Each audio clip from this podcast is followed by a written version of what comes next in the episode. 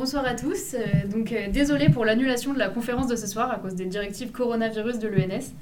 À la place, on vous propose un podcast sur les enjeux de la COP25 et des COP en général, en préparation de la COP26. La partie introductive euh, sur le dérèglement climatique et l'anthropocène qui était prévue vous sera présentée plus tard, puisqu'on a décidé donc de reporter le lancement du cycle à septembre pour avoir une vision plus complète bah, une fois les enjeux sanitaires réglés. D'ici là, vous pouvez continuer à suivre Jack sur notre audio-blog où nous publierons plusieurs podcasts en attendant. Climat et numérique en avril, climat et genre en mai et climat et biodiversité en juin. Donc pour commencer, laissez-moi vous présenter nos intervenantes et intervenants du jour qui ont tous les trois assisté à la COP25 à Madrid en décembre. On a Salomé, étudiante en géographie à l'ENS. Salut Célia, étudiante en droit à l'ENS. Hello et Gabin, étudiant en histoire et sciences politiques à l'Institut catholique de Paris et président de l'association Insta Durable. Salut, salut. Euh, et moi, je suis Esther, étudiante en environnement à l'ENS et présidente de JAC, Jeunes Ambassadeurs pour le Climat. Donc tous les trois vont aujourd'hui vous expliquer les mécanismes de fonctionnement des négociations internationales sur le climat, leur histoire, leurs avancées, mais aussi leurs réflexions sur ces COP, leurs espoirs, leurs désillusions, à partir de l'expérience qu'ils ont pu en avoir euh, en direct. Euh, donc on profite de cette introduction aussi, puisqu'elle devait prendre la forme d'une conférence à l'ENS pour vous présenter notre projet, qui est reporté à septembre. Euh, cette année, les Jack lancent un cycle de conférences euh, pour un projet unique en France. Donc ce sera un cycle entièrement animé par des jeunes qui ont une expérience soit des négociations climatiques, soit un engagement fort pour le climat. Et donc leurs interventions se tiendront dans 12 établissements parisiens de PSL, pour Paris Sciences Lettres. Donc ce sera 12 lieux, 12 conférences, 12 équipes d'intervenants passionnants pour parler climat. J'espère que vous êtes prêts pour relever ce défi avec nous. Chaque fois, on abordera la question du climat sous un angle différent, que ce soit le numérique, les océans, la biodiversité, le genre ou l'Europe, pour n'en citer que quelques-uns, ou encore la finance, la justice climatique, bref. Euh, des conférences très variées et très pluridisciplinaires du fait que tous nos intervenants proviennent de parcours très différents et ont des écoles et des formations euh, différentes. Notre projet s'inscrit aussi dans la lignée du mouvement Make Our Lessons Green Again, qui a été lancé cette année par des organisations jeunes afin de soutenir l'intégration des enjeux environnementaux et climatiques dans toutes les formations du supérieur. Bref, assez parlé, passons euh, au dur de la conférence. Déjà, Salomé va nous expliquer ce que c'est qu'une COP. Salut Dis-nous, Salomé, c'est quoi une COP? Bah Alors, COP, tout simplement, c'est l'acronyme de Conférence des parties. Et en l'occurrence, quand on parle de climat, on parle de Conférence des parties à la Convention cadre des Nations Unies sur le changement climatique. Et c'est qui ces États parties? Alors, les, parties, c'est les entités ayant ratifié cette convention. Donc, c'est 196 États plus l'Union européenne. Il faut noter que lors des COP, la France envoie une délégation, mais comme les autres pays de l'Union européenne, elle ne négocie pas en son nom propre. L'Union européenne négocie d'une seule voix, représentant une position concertée de ses membres. Mais ce n'est pas la seule coalition de partis présente au COP. Parce que ces conférences sont un espace éminemment politique, les partis adoptent des positions communes en fonction de leurs intérêts ou de stratégies. Et quand ces positions communes sont durables, on parle de groupes de négociation. Ceux-ci se réunissent régulièrement en amont et tout au long de la COP pour s'accorder sur leurs positions. Et tu pourrais nous donner des exemples de groupes de partis? Oui, euh, on peut par exemple citer le G77 et la Chine, qui rassemblent 77 pays dits en développement ou moins développés, plus la Chine. Ou autre exemple, les SIDS, qui regroupent les Small Island Developing States, donc les petits États insulaires, au nombre de 40 à la COP. Pourquoi c'est intéressant aujourd'hui de vous parler de ces groupes de négociation? Parce que quand on parle de gouvernance du climat, très souvent on occulte dans une certaine mesure les rapports de force qui s'opèrent au sein des instances de négociation climatique. Or, l'espace de négociation des COP est un espace politique au sein duquel se nouent des alliances et des stratégies. Paul Watkinson, ancien chef de la délégation française et plus récemment président du SAPSTA, l'organe subsidiaire de conseil scientifique et technologique de la COP, distingue ainsi position réelle et position de négociation. Je vous explique. La position de négociation, c'est en fait le produit d'une réelle tactique de négociation qui peut par exemple conduire, selon les mots de Paul Watkinson, à demander 8 quand on veut 5, ou à annoncer un refus complet de discuter, alors qu'en réalité, on est prêt à faire des compromis. C'est une stratégie qui a été utilisée notamment par l'Arabie saoudite lors des négociations sur l'article 6 à la COP25, avant de finalement céder face à l'insistance des autres parties, et notamment l'intervention du Sénégal. C'est pas un peu inquiétant comme mode de fonctionnement de voir que les États euh, négocient comme ça? Alors, on peut s'inquiéter, effectivement, de voir que les négociations climatiques euh, sont présentées comme aussi stratégiques et finalement peu centrées sur le fond, ce fonds qui aujourd'hui est celui d'une urgence climatique sur laquelle s'accorde la majorité des scientifiques. Et ça peut rejoindre ce qu'Amy Dahan, mathématicienne et historienne des sciences, appelle le schisme de réalité, c'est-à-dire un hiatus entre la sphère de la gouvernance et la réalité actuelle de la crise climatique. Alors attention à ne pas tomber dans une vision trop cynique de la négociation, mais sur ce point, on peut constater en effet des décalages entre le monde de la gouvernance climatique, celui de la COP, et le monde dit réel, en tout cas celui des conséquences immédiates de ce changement climatique sur les sociétés humaines. Ces décalages, ils s'expriment notamment dans les temporalités. D'un côté, on a la lenteur de la négociation et des COP, et de l'autre, l'urgence de la crise et de la nécessité d'agir. On peut ainsi considérer que les négociations climatiques visent aujourd'hui non pas à résoudre directement et immédiatement le changement climatique, mais à créer des outils et des objectifs et à donner une impulsion dans la bonne direction. Ok, donc euh, aujourd'hui on a ce processus, mais finalement ça fait assez longtemps qu'il est mis en place. Comment est-ce qu'on en est arrivé là? Célia, euh, est-ce que tu pourrais nous expliquer un peu euh, l'historique des COP? Oui, bien sûr. Euh, alors en fait, les COP et les négociations climatiques en général, c'est un phénomène qui est plutôt récent, puisque vraiment la prise de conscience de la communauté internationale sur le changement climatique, elle date vraiment des années 70. Et la première COP, elle n'a eu lieu qu'en 1995. Et qu'est-ce qui s'est passé entre-temps? Alors, donc il s'est passé beaucoup de choses.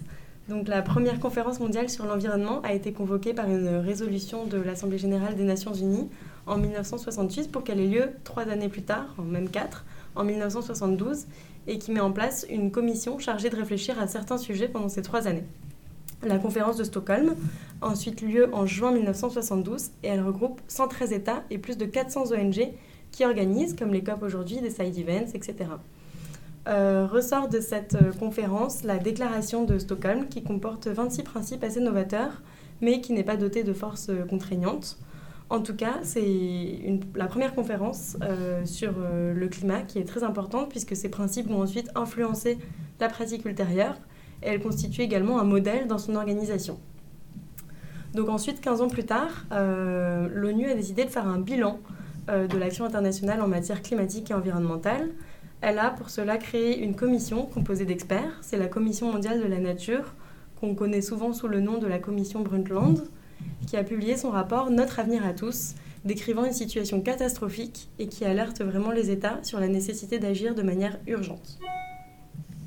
20 ans plus tard, euh, la conférence des Nations Unies sur l'environnement et le développement a eu lieu en 1992, donc c'est le sommet de la Terre de Rio, qui euh, lui va rassembler 178 États et plus de 1400 ONG avec un total de 40 000 personnes présentes. Donc c'est vraiment énorme, surtout pour l'époque. Euh, donc après cette conférence, quatre textes ont été adoptés, dont la Convention cadre des Nations Unies sur les changements climatiques, dont Salomé nous a parlé. Juste pour revenir rapidement sur euh, le mécanisme de la Convention cadre, c'est donc une convention, comme son nom l'indique, qui sert à poser des grands principes sur un sujet donné et à fixer les modalités selon lesquelles les États vont négocier des règles particulières qui permettent de mettre en œuvre ces grands principes. Donc ici, en l'occurrence, on se met d'accord sur le constat du réchauffement climatique, on va fixer quelques grands principes, prévention, précaution, etc. Et les États prévoient la réunion périodique des parties à la Convention cadre. Tous les ans, il s'agit des COP. Donc la première COP se réunit en 1995 et assez rapidement, les États se mettent d'accord sur un texte, le protocole de Kyoto qui est signé en 1997 c'est euh, un traité contraignant dans lequel les États, certains États, s'engagent à réduire leurs émissions de gaz à effet de serre d'ici 2008-2012 par rapport au niveau de 1990. Et depuis, les négociations ont continué. Euh, comment ça se passe maintenant? Oui, bien sûr. Donc chaque année, euh, chaque année, il y a eu une nouvelle COP. donc chaque année, les États négocient sur plusieurs aspects du changement climatique, dont l'atténuation, par exemple. Donc c'est comment réduire et compenser les émissions l'adaptation, c'est-à-dire euh, comment s'adapter aux conséquences du changement climatique, notamment pour les pays du Sud qui sont les plus impactés, les pertes et dommages, donc c'est comment réparer et faire face aux dommages qui sont liés au changement climatique, etc. Donc euh, globalement, ces 20 dernières années, on est passé d'une approche top-down de régulation des émissions de gaz à effet de serre avec le protocole de Kyoto qui définissait des engagements euh, par pays pour finalement aboutir aujourd'hui à un modèle de bottom-up à partir de la conférence de Copenhague plus précisément, qui elle est fondée vraiment sur le volontarisme et l'encouragement réciproque. Et cette approche bottom-up, elle a vraiment été entérinée euh, lors de la COP 21 en 2015. Euh, c'est quoi la COP 21 juste? Parce qu'on en entend tout le temps parler, mais qu'est-ce qu'elle a de différent des autres COP? Qu'est-ce que ça Euh, change cette COP 21 Alors, euh, donc, lors de la COP 21 a été signé l'accord de Paris, dont vous avez sûrement entendu parler. Euh, il a été signé par euh, 195 États, plus l'Union européenne. C'est vraiment un texte extrêmement important, puisque dans son article 2, par exemple, il prévoit euh, de contenir l'élévation de la température moyenne de la planète nettement en dessous de 2 degrés par rapport au niveau pré-industriel, et euh, de limiter même cette élévation à 1,5 degré. Euh, donc, comme je l'ai dit, c'est l'achèvement d'une approche bottom-up. Euh, ça se concrétise vraiment par euh, le fait que les États soient tenus de fixer des contributions déterminées au niveau national, c'est-à-dire que les efforts de chaque pays doivent être euh, fixés pour atteindre un objectif global que je viens de citer qui est dans l'article 2. Donc par exemple pour l'Union européenne, il y a un objectif de moins 40% d'émissions entre 1990 et 2030. Et ces contributions euh, déterminées nationales, elles doivent être revues, si possible à la hausse, tous les 5 ans euh, depuis l'accord de Paris. Donc ces contributions, elles doivent être revues, si possible à la hausse, tous les 5 ans depuis l'accord de Paris. Donc euh, l'année prochaine, ça fera 5 ans qu'a été signé l'accord de Paris, ce sera la COP 26. Et c'est à ce moment-là que les États vont devoir rehausser leurs ambitions qui ont été fixées à la COP 21. Donc un rehaussement ambitieux la contribution européenne est attendu pour tenir compte de la dette climatique historique de l'Europe. Et cette réévaluation doit être publiée rapidement pour lancer une course à l'ambition sur la scène internationale.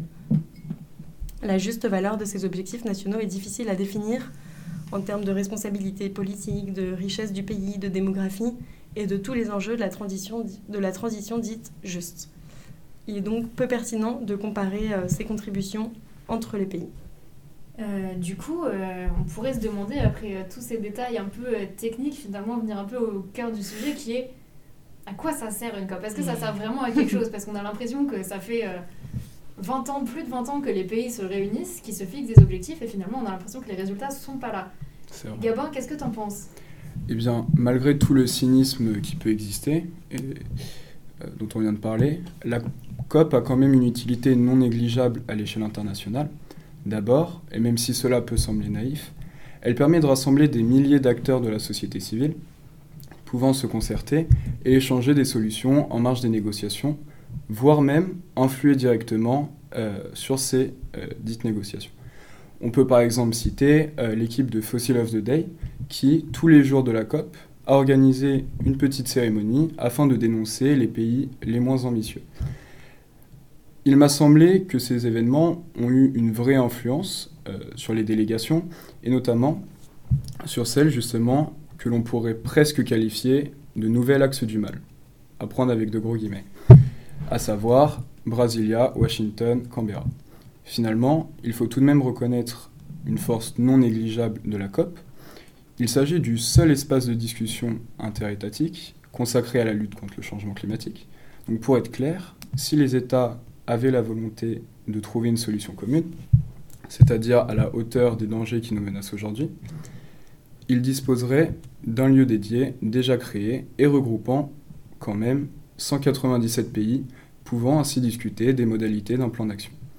C'est donc un support inestimable pour la communauté internationale. Cependant, cela veut aussi dire qu'un espace de discussion seul ne peut qu'être catalyseur de volonté et non créateur d'action. Donc de fait, les États participants ont la responsabilité, l'entière responsabilité même, du succès d'une COP par leur volonté locale et nationale en premier lieu. Voilà, Donc en fait, ça dépendrait du niveau national. exactement, en premier lieu. Et est-ce que c'est pour ça que malgré l'importance des COP, rien n'en sortirait vraiment jusqu'à présent? Exactement. Alors d'abord, on peut revenir sur l'essence même de la COP. Euh, donc sa convention cadre adoptée en 1992 dispose explicitement dans son préambule que le principe de souveraineté des États doit présider à la coopération internationale destinée à faire face au changement climatique. Autrement dit, toute décision adoptée à l'issue d'une COP ne peut avoir de caractère contraignant au niveau national. Cela pose donc la question de savoir si un tel espace donnera un jour lieu à des engagements réellement ambitieux, puisque son texte fondateur précise tout de même que les États ont le droit souverain d'exploiter leurs ressources selon leur propre politique d'environnement et de développement. Donc, par exemple, à l'extrême, euh, on a bien vu que les États-Unis sont allés jusqu'à sortir de l'accord de Paris, alors même que le pays représente à minima 15% des émissions de gaz à effet de serre mondial. D'ailleurs, ce point coïncide plutôt bien avec la philosophie affichée par la Convention cadre. Si on regarde l'article 3, on voit qu'il est écrit Il appartient aux partis de travailler de concert à un système économique international qui mène à une croissance économique et à un développement durable de tous les partis. Une nouvelle limite à l'efficacité de la COP apparaît donc clairement. Comment les États membres pourraient entreprendre des changements réellement ambitieux sans jamais remettre en question finalement les piliers de notre modèle économique actuel? Ça me semble un peu restrictif. Et donc, d'autre part, donc dans la pratique, très concrètement, il y a également des limites assez flagrantes qu'on pourrait souligner, euh, afin peut-être qu'elles puissent être corrigées un jour. D'une part, on a une égalité flagrante dans le texte, qui se traduit donc dans le fonctionnement des négociations, alors que les peuples autochtones sont les premiers touchés par les conséquences du changement climatique, notamment dans les forêts primaires ou îles du Pacifique, qui regroupent quand même 6 millions de personnes. Ces derniers n'ont pas de possibilité de s'exprimer directement dans les négociations, mais peuvent juste y assister. On assiste donc euh, finalement à un décalage entre l'urgence qui menace ces peuples vulnérables et une politique des petits pas des, négociateurs en commission. Et donc enfin, euh, on peut également voir qu'il y a une certaine égalité, inégalité entre la position des pays dits développés et celle des pays dits en voie de développement ou émergents. Les premiers sont à l'origine de, et là encore, ce sont des termes qu'on retrouve dans la Convention cadre, seraient à l'origine donc de la majeure partie des gaz à effet de serre émis dans le monde par le passé et à l'heure actuelle, tandis que les seconds en sont les grandes victimes et voient leur développement menacé d'une part par la mauvaise foi des, premiers, des pays développés, refusant et leur augmentation euh, du niveau de gaz à effet de serre, mais également le transfert de je pense vraiment que, au-delà de favoriser les volontés nationales, euh, on pourrait également améliorer finalement le cadre de la COP. D'accord, donc euh, merci pour toutes ces suggestions. Effectivement, il y aurait peut-être des choses à améliorer sur le processus. Et euh, bah, vous avez eu tous les trois la chance d'y assister en direct puisque vous avez été à la COP25 à Madrid. Et donc euh, maintenant, vous allez nous expliquer un peu ce que chacun de vous a pu faire pendant euh, cette semaine que vous avez passée à la COP. Salomé, ça ressemble à quoi une semaine de négociation, une fois sur place? Alors déjà, nous, tous les trois, on y était avec un statut d'observateur et d'observatrice. Donc ça veut dire qu'on n'avait pas accès à tout, on avait accès à beaucoup de choses. Et une semaine de COP, à quoi ça ressemble? Déjà, on arrive sur un, un parc des expositions qui est immense, avec des halls très très grands qui s'enfilent. Il faut savoir que pour aller d'un bout à l'autre euh, de la COP, entre le, passage des portiques de sécurité et jusqu'à atteindre les salles de négociation, il fallait bien prévoir 15 euh, minutes, 15 minutes de marche. Donc euh, c'est assez immense. Et c'est un espace qui se divise en, en plusieurs grands, grandes parties. Donc il y a la sécurité, Ensuite, on a l'espace où se tient euh, ce qu'on appelle les, euh, les, side events. Ce sont des conférences qui ont lieu en marge euh, des négociations, qui peuvent être mises en place par des ONG, des, des, des, États partis, mais aussi par des groupes de recherche. Et donc ça, ça peut être très intéressant d'y assister, notamment quand on est observateur, observatrice, et nous on en a bien profité. Ensuite, on a l'espace qui est celui des pavillons. Donc les États partis peuvent euh, tenir un pavillon qui leur sert un peu euh, pour mettre en avant les avancées euh, faites dans leur pays en matière de changement climatique. et ensuite, on a véritablement l'espace des salles de négociation et l'espace des salles de plénière. Et à quoi ça ressemble concrètement nos journées? Eh bien, il faut savoir que le matin, il y a d'abord les réunions de, de groupes de négociation dont je vous ai parlé un peu plus tôt. Donc de 8h à 9h, les groupes de négociation euh, se réunissent dans des salles pour se mettre d'accord sur leur, euh, leur ligne de négociation. Ensuite, de 9h à 10h, on a les réunions des groupes d'observateurs.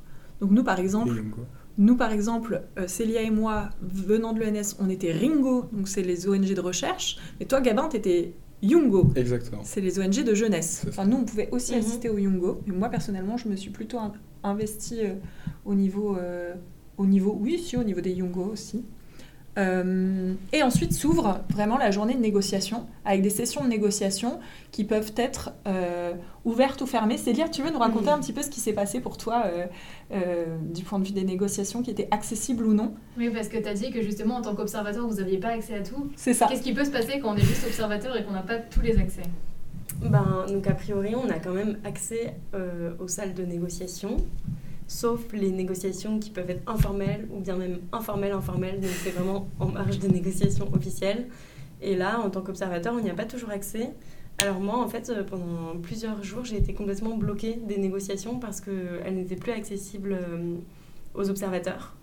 Et parfois, en fait, il y a même des espèces de de d'incompréhension. Enfin, par exemple, euh, les négociations étaient censées être fermées à tous les observateurs pendant plusieurs jours. Et j'ai finalement appris que d'autres observateurs avaient pu y assister. Enfin, c'était un bazar complet. Mais euh, j'ai quand même pu y assister finalement euh, jusqu'à la fin. Et, euh, et j'en parlerai plus euh, à la conférence euh, qui aura lieu sur le genre, enfin, au podcast qui aura lieu sur le genre, Mhm. bientôt. Suspense, suspense, jusqu'en Mm. mai donc. Euh, mais juste pour vous dire que euh, effectivement, quand on a des badges d'observateurs, on peut pas accéder à tout et parfois il arrive euh, Mm. des choses assez amusantes. Euh, il s'est passé aussi des choses pendant cette COP25. euh, il y a eu notamment euh, des événements. Qu'est-ce que vous avez fait concrètement? Par exemple, en termes d'action, tu as parlé des Yungo, des Ringo, des groupes. Qu'est-ce que peuvent faire ces groupes de la société civile qui ont accès au COP? Comment ils s'occupent concrètement? Parce que les négociateurs négocient. Mais que font les autres personnes? Parce que le Alors- COP, il faut savoir que ça rassemble des milliers de personnes et c'est pour ça que l'espace est aussi grand aussi.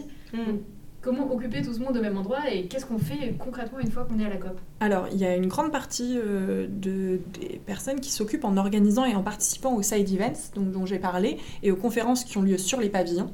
Donc ça, c'est vraiment un gros morceau. C'est c'est énorme le nombre de side events qui ont été organisés. Ça se compte en euh, cent- centaines Oui, santé. centaines d'événements sur des thèmes très très variés. Donc personnellement, mon emploi du temps, il était chargé, chargé. J'avais euh, systématiquement deux conférences qui m'intéressaient en même temps, tout le temps.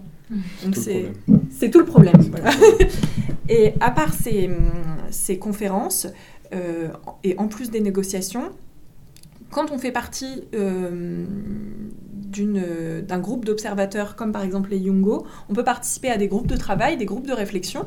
Donc par exemple, moi j'ai assisté à un groupe de travail sur la biodiversité au sein des Yungo. Et donc on se réunit dans la journée pour discuter et mettre en place euh, des communiqués, des textes qui peuvent être lus euh, en plénière, par exemple. Il y a des textes de, de, qui peuvent être lus en plénière. Donc c'est une manière de communiquer et de faire valoir les positions des jeunes euh, de les faire entendre par les politiques. Je ne sais pas si tu as quelque chose à rajouter sur qu'est-ce qu'on fait de nos journées à la COP?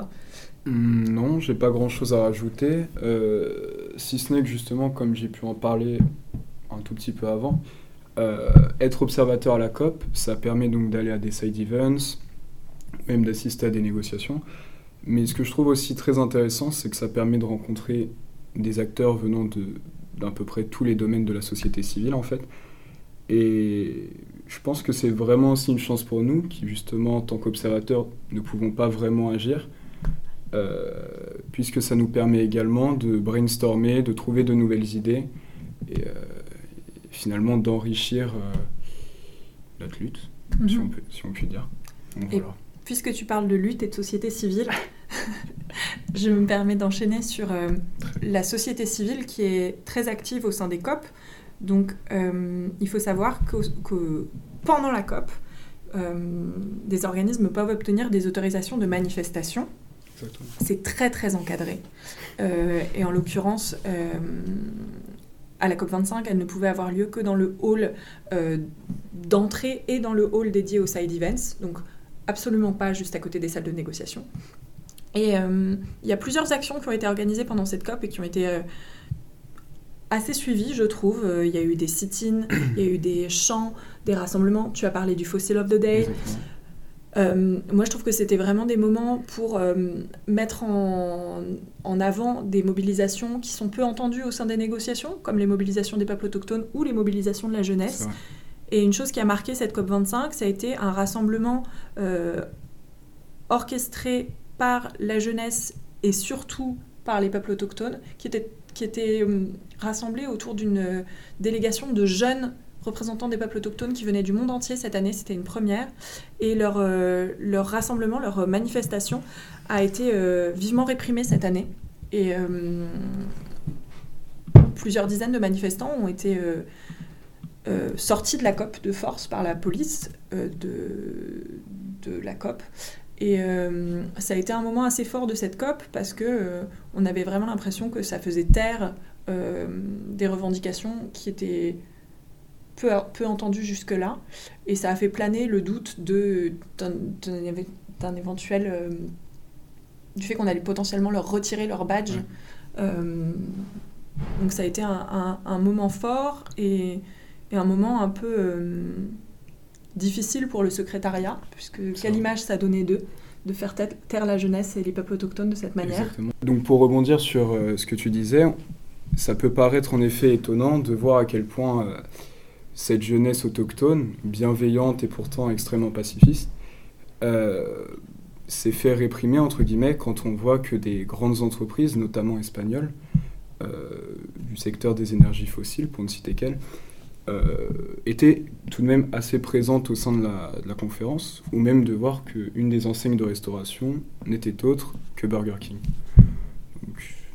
Donc, encore euh, euh, une piste de réflexion peut-être. Voilà, encore quelques ambiguïtés et beaucoup de choses sur lesquelles euh, réfléchir. Donc finalement, on voit que les COP sont des moments très riches où il se passe beaucoup, beaucoup de choses en même temps. C'est bien. Et donc, euh, on ne peut pas se concentrer sur tout. Donc, chacun, vous aviez choisi de vous concentrer sur un thème particulier, c'est ça? Euh, Célia, tu t'étais intéressée à la thématique du genre, dont tu nous parleras plus en détail dans un prochain podcast. Mais euh, on aimerait un petit peu savoir quand même, euh, c'est quoi le rapport entre le genre et le changement climatique Si tu peux nous faire un petit teaser. euh, Oui, ouais, bien sûr. euh, C'est vrai que euh, de prime abord, les liens entre le genre et le climat sont pas forcément évidents. Pourtant, ils sont très nombreux. Donc, euh, je vais essayer de le faire rapidement. Euh, on part du constat en fait que le changement climatique a un impact sur les populations vulnérables, quelles qu'elles soient, c'est-à-dire les populations qui reposent le plus sur les ressources naturelles et ou qui ont le moins les capacités à répondre aux catastrophes naturelles. Or, il s'avère que ces populations sont souvent des femmes. Donc par exemple, euh, lors du tsunami de 2004 en Asie, 70% des décès étaient des femmes et des enfants. Euh, ça concerne des pays en développement, mais aussi des pays développés. Par exemple, en France, la canicule de 2003 a davantage affecté les femmes que les hommes du même âge. Donc pourquoi, en fait, les femmes ont-elles moins la capacité de répondre aux catastrophes naturelles ou pourquoi elles reposent plus sur les ressources naturelles? En fait, c'est parce que euh, les femmes, de manière euh, globale, sont plus pauvres que les hommes. Et non seulement elles sont plus pauvres, mais en plus elles sont moins incluses dans les processus de décision et dans le marché du travail, ce qui accentue encore plus les inégalités de genre et qui empêche in fine les femmes de contribuer aux négociations climatiques.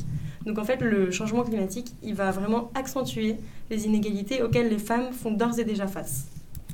Or, cette situation, elle est bien sûr injuste, mais elle l'est d'autant plus que les femmes ont les capacités et les savoir-faire leur permettant de jouer un rôle cru- crucial dans la réponse faite au changement climatique.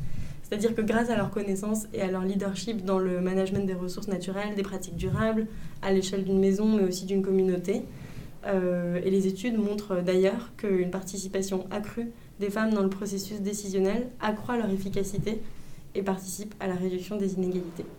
Donc je ne vais pas en dire plus aujourd'hui parce qu'il va y avoir un podcast dédié à ce sujet le 12 mai prochain.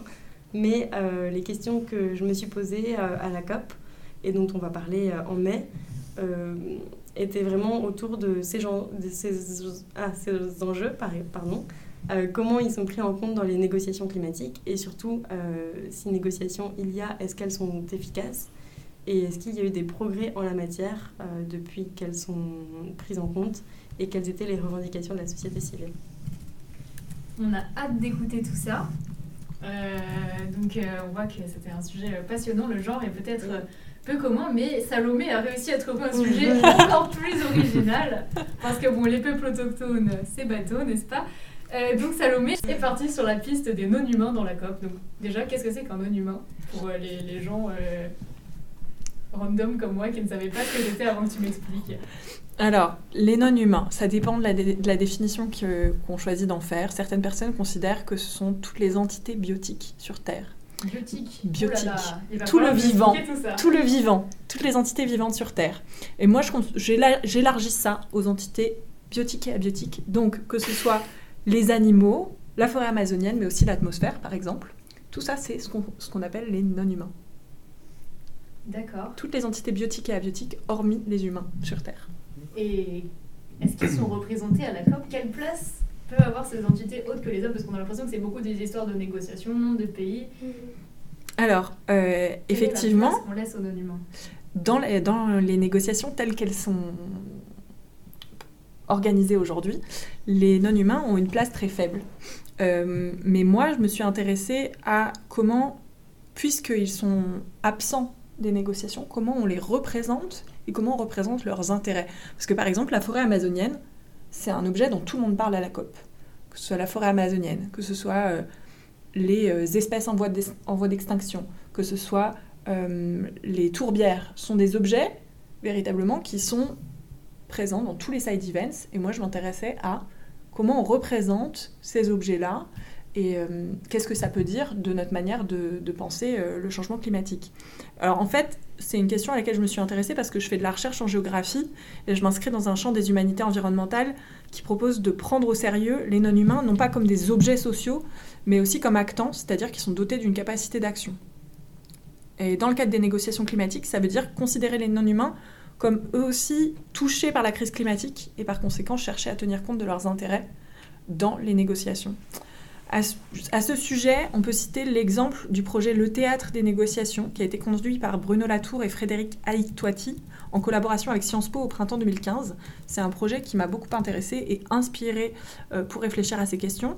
Et c'est un projet qui a permis de mener une réflexion sur les négociations climatiques et comment on pourrait y intégrer à la fois les acteurs non étatiques, comme euh, les ONG, les grandes entreprises, et les acteurs non humains.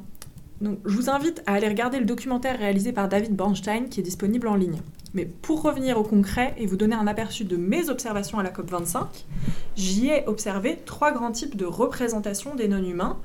Euh, puisque je l'ai dit, les non-humains n'étaient pas présents eux-mêmes à la COP pour défendre leurs intérêts.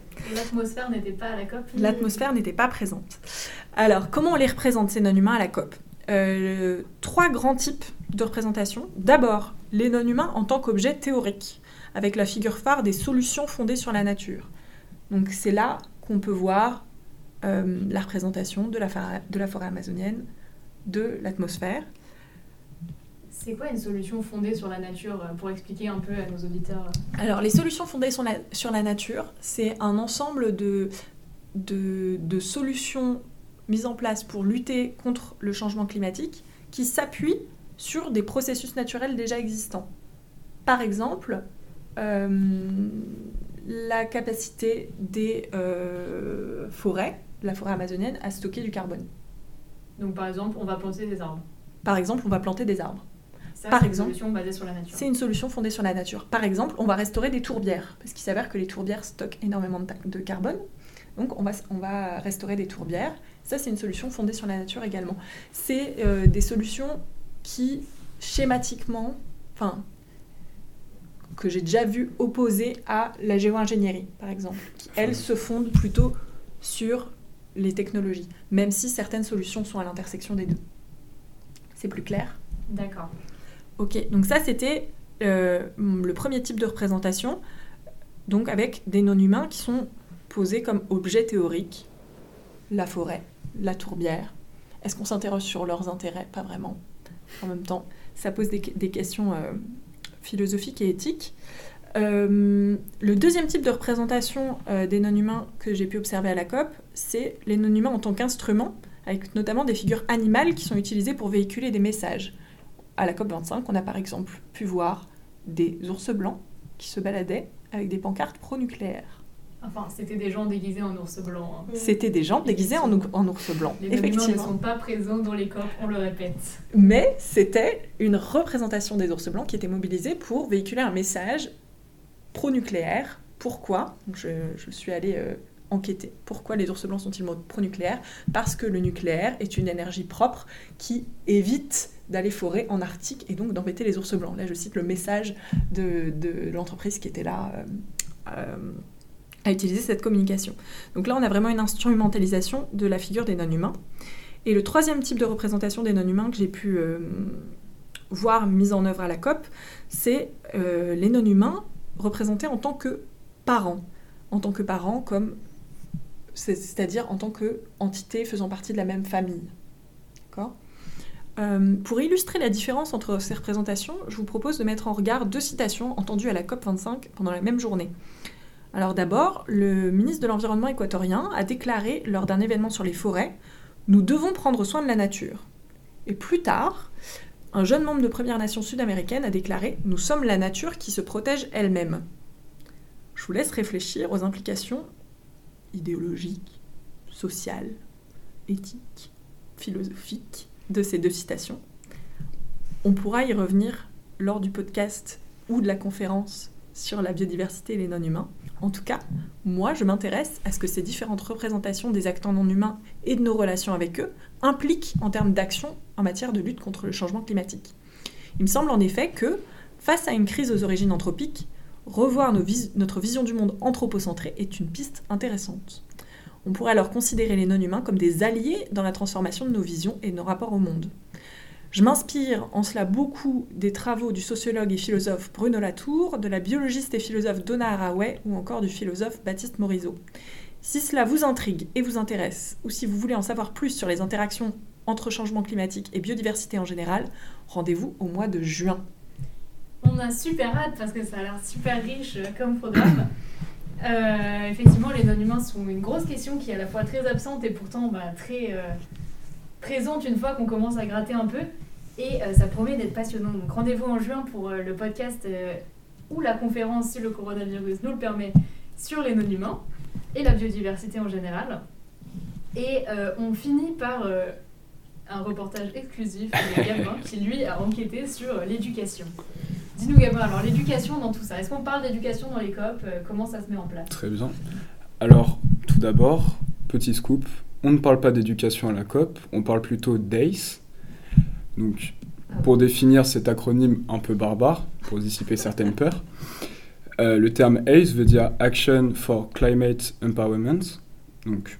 Très simplement, euh, il s'agit d'un terme qui regroupe cinq éléments qui sont liés à l'autonomisation des populations afin que celles-ci puissent s'engager dans l'action climatique tout en, tout en encourageant également la coopération internationale dans ces domaines. Donc, dans ces cinq éléments, on retrouve l'éducation, l'accès public à l'information, la participation publique, l'entraînement et le travail de sensibilisation. Donc, euh, ça fait beaucoup d'éléments. Et euh, depuis quand est-ce qu'on parle de ces questions d'éducation, donc au sens large, dans les COP? D'accord. Euh, alors, au sens strict des COP, le terme ACE est apparu d'abord dans le cadre de la Convention cadre des Nations Unies pour le changement climatique, la fameuse, au sein de l'article 6. Puis, euh, le terme a également été adopté euh, et inclus donc dans l'article 12 de l'accord de Paris en 2015. Et donc, ce sont vraiment les deux articles majeurs dans la structuration internationale de l'action éducative des États contre le changement climatique. Et c'est si important aujourd'hui de parler d'éducation? Euh, Alors, hormis le fait que euh, se mettre d'accord sur la façon dont on va éduquer euh, les générations futures, qui finalement vont être celles qui agiront vraiment, du moins on l'espère, ce thème a une, une, importance toute particulière, notamment a eu au sein de la COP25 et aura lors de la COP26.